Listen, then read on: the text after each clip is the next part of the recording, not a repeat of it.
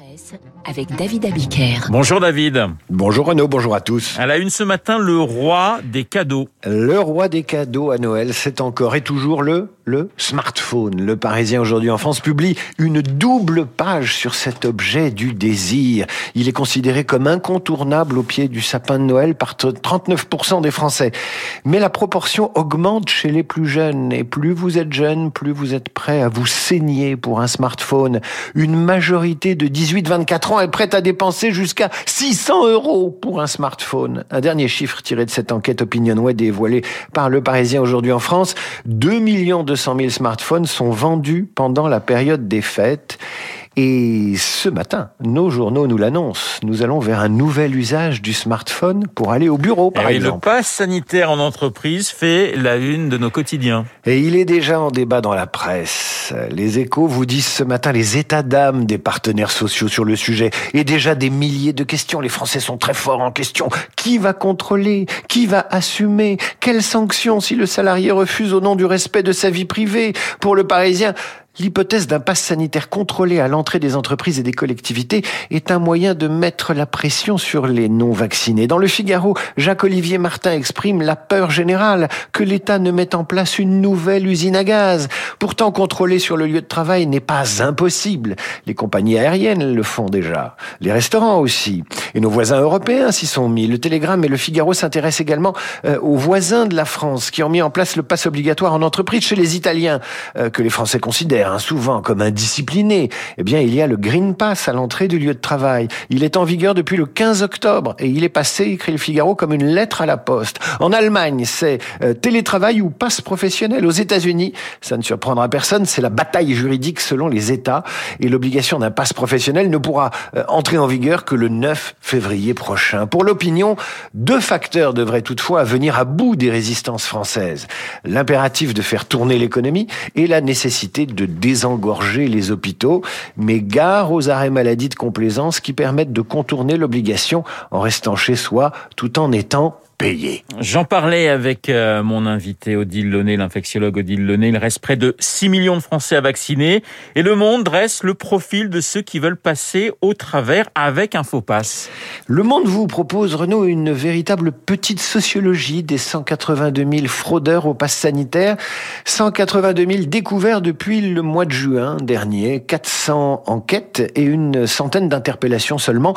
Un vrai conservatoire de la fraude qui va du maquillage de son propre QR code que l'on revend en ligne au faux certificat de vaccination ou au piratage direct du site de l'assurance maladie.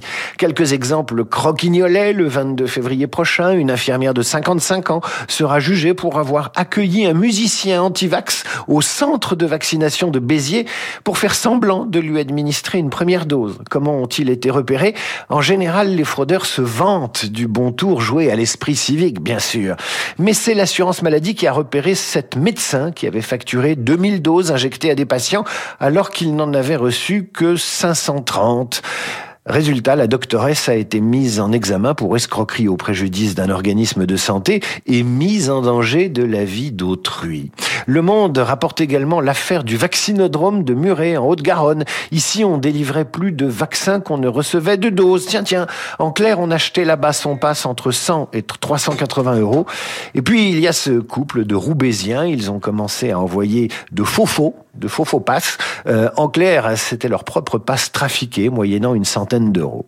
Le mot de la fin ira à Carole Hichet, chef du service euh, de réanimation au CHU de Nice. 30% des malades en réanimation dans son service détiendraient un faux passe sanitaire. Pendant ce temps-là, le ministre de la Santé envisage l'abandon des poursuites pour ceux que l'on appelle déjà les repentis. Vous savez, c'est comme dans la mafia, le contraire donc de ce qu'on appelait autrefois l'autorité de l'État. Un vrai SMS vendu aujourd'hui enchères David. On conçoit aisément qu'on puisse acheter un faux pass, même si c'est mal, mais acheter un vrai SMS, même le tout premier des SMS, on a du mal à comprendre.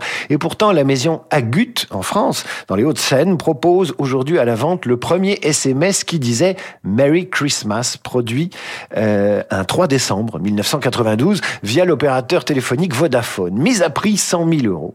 En fait, le commissaire priseur va vendre le code informatique certifié authentique et encadré ayant servi à produire le fameux SMS. Alors évidemment, on pourra payer en crypto-monnaie. Ça vous dépasse oui, Moi aussi, totalement, David, totalement. totalement. Vous avez, enfin, vous avez raison, non. Après, dire, il y en a, ah, il y en a qui ne sont pas dépassés. on est un peu old school, il hein, faut bien le dire hein, pour ça. Il faut lire l'enquête de Leila Marchand dans les échos sur le métavers. Le métavers, c'est un monde numérique parallèle où chacun aura bientôt un avatar pour vivre, se déplacer et surtout consommer dans la nouvelle réalité virtuelle de Facebook. Ceux qui ont vu Matrix comprendront. Eh bien, nous dit l'enquête des échos, euh, il y a des entreprises qui aujourd'hui investissent dans des emplacements virtuels dans cet univers parallèle. On parle de vrais boom foncier numérique, des millions de dollars pour acheter des avenues qui euh, n'existent pas en vérité, en tout cas pas dans la, la vraie vie. Ça va ressembler à un décor de jeu vidéo dans lequel vous allez investir. Ça vous dépasse encore, Renaud Toujours, toujours. Eh bien, moi aussi. Vous avez une explication. Facebook développe cet univers virtuel et y investit beaucoup d'argent. Et puis surtout, il y a beaucoup d'argent dans l'économie en ce moment. Énormément d'argent. Les échos Capital Finance parlent de 2021 comme année de tous les superlatifs. Eh bien, c'est vrai. Et ça conduit au boom des œuvres qui pourtant n'ont pas d'existence matérielle.